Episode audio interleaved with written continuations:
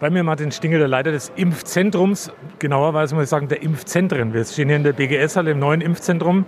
Seit einer guten Woche wird mitgeimpft, auch hier. Ähm, die erste Frage natürlich, wie läuft's? Es läuft hervorragend, aber kleine Korrektur. Wir haben nur ein Impfzentrum in Witzmannsberg und hier haben wir eine Impfstation. Das muss so sein, weil die Finanzierung nur so gesichert ist. Und es läuft hervorragend hier bei uns. Wir haben heute beispielsweise einen Durchsatz von 15 Impfungen pro 15 Minuten. Da geht ganz gut was weg. Das heißt, insgesamt ähm, äh, im Kopfrechnen bin ich jetzt nicht so prickelnd, äh, wie viele Menschen am Tag? Im Moment impfen wir von Freitag bis Sonntag jetzt jeweils 900 Menschen pro Tag.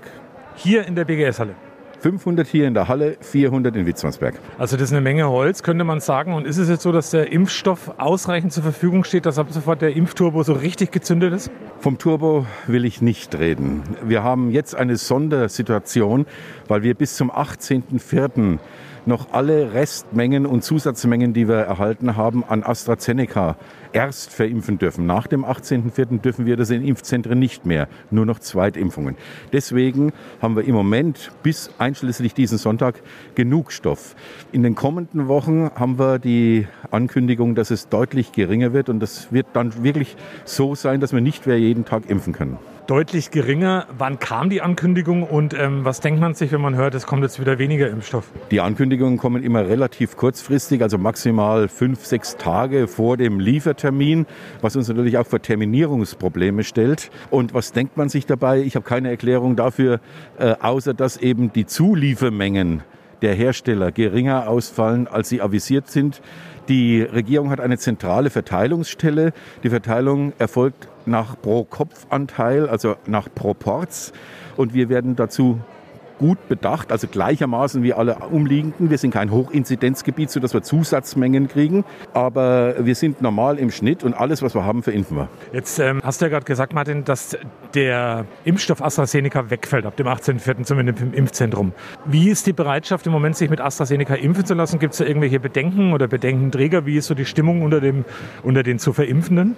Also auch da muss man differenzieren. Jetzt ist die Astra-Aktion, zu der sich jemand aktiv melden musste, jawohl, ich bin über 60 und ich möchte AstraZeneca. Da haben wir natürlich keine Verweigerungshaltung. Bei den Normalterminierungen im Vorfeld gab es dann einige, die gesagt haben, nein, würde ich jetzt lieber nicht mehr haben wollen. Aber im Moment ist es also 100% Zusage, weil ja dafür aktiv gemeldet. Hier in der BGS-Halle, wo normalerweise viele Sportler auch tätig sind, sehe ich, wenn ich mich so umschaue, auch viele Soldaten mit hier im Impfzentrum. Wie viele sind am Start und wie läuft es mit denen? Wir haben seit Montagabend angereist, seit Dienstag im Einsatz 17 äh, Bundeswehrkräfte, die uns hier im Durchlauf unterstützen. Die sind unter der Führung unserer Zivileinheit hier eingearbeitet worden und äh, praktizieren das bis zum 15.05. vorläufig. Wir werden das verlängern entsprechend, diesen Einsatz äh, aller Voraussicht nach. Und die Personalstruktur in Summe ist eben äh, so, dass wir gesagt haben, wir können hiermit sicher sein, schnell Kräfte zu generieren und wenn es dann notwendig wäre, die wieder äh, woanders einzusetzen, können die auch abbefohlen werden, was mit Angestellten natürlich schwieriger möglich wäre. Deswegen der Einsatz der Bundeswehr funktioniert hervorragend, die Jungs sind fit. Nochmal eine Frage zum äh, weiteren Impftempo. Du hast ja gerade angekündigt, ab nächste Woche wird nicht mehr so viel Impfstoff da sein, dass ich jeden Tag impfen könnte. Wann können denn Menschen draußen, sagen wir mal, mit der Brisierung 3, also alles, was unterhalb von 60 ist, mit rechnen, dass auch Sie jetzt zügig zu Ihrem Impftermin kommen? Prognose für drei kann ich wirklich nicht abgeben nach Woche oder Datum. Äh, wir sind jetzt in der Prio-Ebene 2, haben rund 22.000 Online-Registrierte. Davon haben ungefähr 8.000 einen Termin bis jetzt erhalten. Äh, und nach und nach wird abgearbeitet. Aber nachdem ich nicht weiß, wie viel Impfstoff zu welcher Zeit kommt, kann ich natürlich auch keine Hochrechnung anstellen. Uns hat als Radio 1 auch immer wieder mal die Frage erreicht ähm, aus diversen Altenheimen, dass ähm, Altenheimbewohner nicht geimpft werden können im Moment. Da gibt es aber auch eine ganz einfache Regelung dafür, glaube ich. Ja, also wir haben alle Altenheime, alle Seniorenheime durchgeimpft, die impffähig waren. Es gibt eine Einschränkung, nämlich die, wenn ein Impfwilliger an Corona erkrankt war, gibt es eine sechsmonatige Sperrfrist, nach der er erst geimpft werden darf.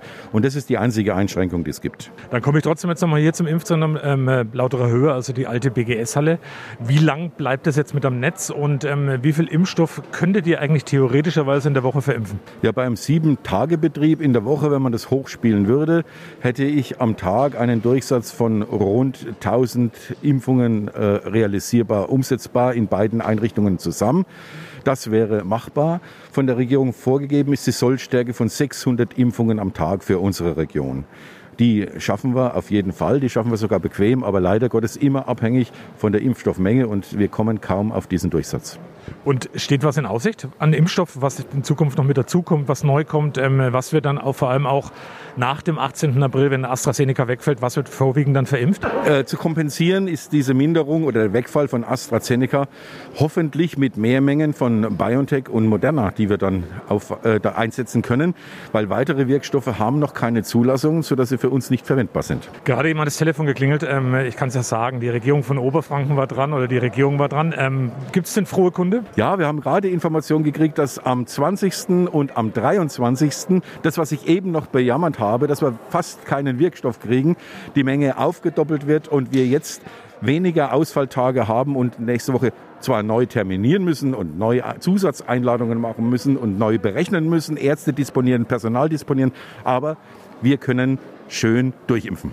Aber Martin, mal eine Frage. Fühlt man sich nicht manchmal wie so ein kleiner Dealer, da kommt der Anruf, du kriegst so und so viel Fläschchen mehr und du kannst das machen. Ähm, wie ist denn das so? Also es hat ja wirklich was auch ein bisschen von einem fast zum Großhandel. Naja, das ganze Leben ist eine Herausforderung und das Leben im Impfzentrum eine ganz besondere. Also es ist jeden Tag spannend, weil immerzu was Neues kommt. Rolle vorwärts, Rolle rückwärts, viel, wenig, Streichungen, Erhöhungen. Damit muss man umgehen. Wichtig ist, dass wir das, was wir kriegen, schnellstmöglich an die Menschen kriegen.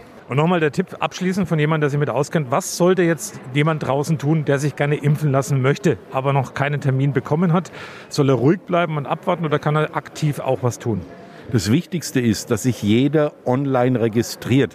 Das hilft uns beim Impfablauf ganz gewaltig, weil im Check-in keine Staus entstehen, weil die Informationen schon da sind. Also bitte, jeder sich, egal in welcher Altersklasse, online registrieren. Das ist eine ganz wesentliche Geschichte. Und die Terminvergaben, die Terminangebote, die erfolgen dann automatisiert.